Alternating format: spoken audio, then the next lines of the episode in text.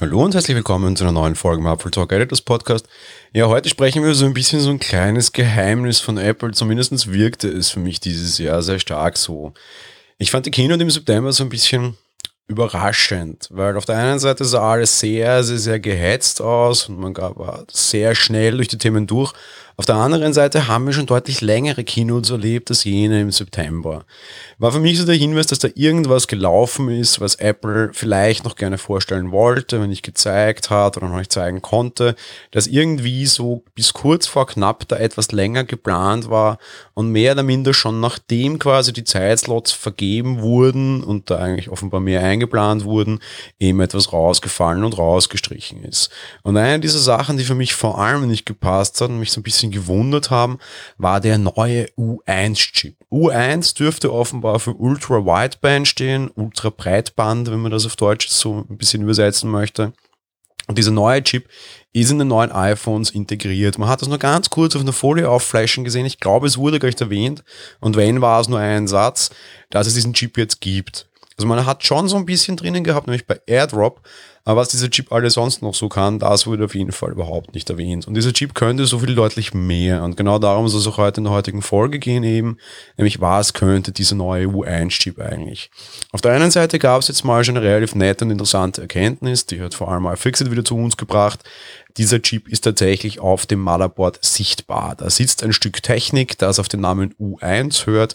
Es ist ein Chip von Apple und genau das können wir uns zudem nämlich auch sicher sein. Es ist eine Eigenentwicklung von Apple. Es gibt auch das passende Patent nämlich dazu. Und dieses Patent, was wir da schon gesehen haben, ist genau das, was Apple gebaut hat. Bedeutet auf der einen Seite mal interessante Nachricht. Apple hat wieder einen eigenen Chip designt, ein eigenes kleines Stück Technik, das irgendwas in Zukunft können soll. Und Apple ist bei sowas ja sehr gut. Jetzt haben wir irgendwie die, die bekannten Chips halt natürlich die Prozessoren, das geht hin bis zum S5 quasi, der jetzt irgendwie in der Smartwatch eben arbeitet. Es geht aber auch immer über andere Dinge hinaus. Wir haben schon seit längerer Zeit den T-Chip, den T1, der in der Touchbar war, den T2, der mittlerweile auch in der Touchbar ist, aber auch in anderen Geräten, sogar bis runter zum Mac Mini, der sich sehr stark um irgendwie alles darüber hinaus kümmert. Auf der einen Seite irgendwie eine Secure Enclave bereitstellt für Geräte mit Fingerprint-Sensor. Auf der anderen Seite aber auch eben sich bei Geräten ohne Fingerprint-Sensor wie beim Mac Mini einfach nur um das Thema Sicherheit und Encryption kümmert. Durchaus eine relativ nette und interessante Idee. Einfach, ich habe es schon mal in einer anderen Folge gehabt, so ein bisschen Apples Weg zum armen Mac, naja, nicht so ganz, aber zumindest Apples Weg in, wir bauen ARM-Rechner auf jeden Fall überall ein und wenn wir ihnen nur ganz kleine Spezialaufgaben geben, dann ist es auch egal.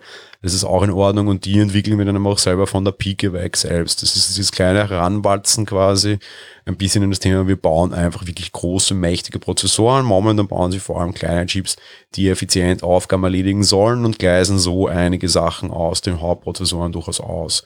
Und ähnlich ist es jetzt auch wieder mit dem U1-Chip meiner Meinung nach. Laut dem Patent handelt es sich um elektronische Geräte mit einer Schaltung für die Erkennung von Bewegung und Ankunftswinkel. So der sehr sperrige Titel. Die Idee ist dann für sich sehr einfach und es ist eine Idee, die wir schon wesentlich häufiger gesehen haben. Was auch durchaus interessant ist, Apple erwähnt ganz dezidiert als Anwendungszweck die Ortung von verlegten oder verlorenen Objekten. Das ist genau das, was auf diesen Tracker hindeutet. Aber auf der anderen Seite kannst du halt auch generell Apple-Geräte schon mal tracken, die diesen Chip von Hause schon mal drinnen haben. Wahrscheinlich wird das dann auch die erste Anwendung, abgesehen von AirDrop sein. Die Idee ist, wie gesagt, recht easy. Eigentlich beschreibt dieses Patent bewegliche Antennen, mehrere bewegliche Antennen, die eben so durch Triangulation dann auch Entfernung und Winkel bestimmen können. Das ist relativ easy. Wir sehen das bei vielen anderen Dingen. WLAN funktioniert mittlerweile so mit Beamforming, GPS aber auf der anderen Seite auch so.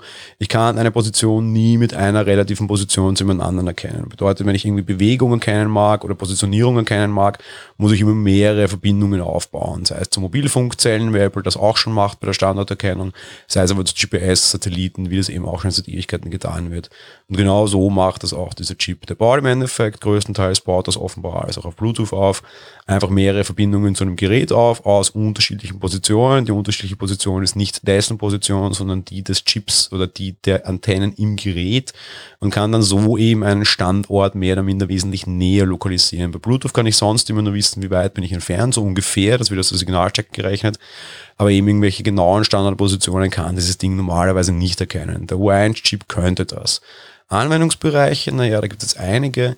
Diese Tracker, die schon lange herumgeistern, diese teilähnlichen Dinge, dürften schon eine ganz gute Evidenz dafür sein. Das kann man auf jeden Fall damit machen. Grundsätzlich sieht Bluetooth 5 sowas auch schon vor, das habe ich auch schon mehrmals erwähnt an anderer Stelle.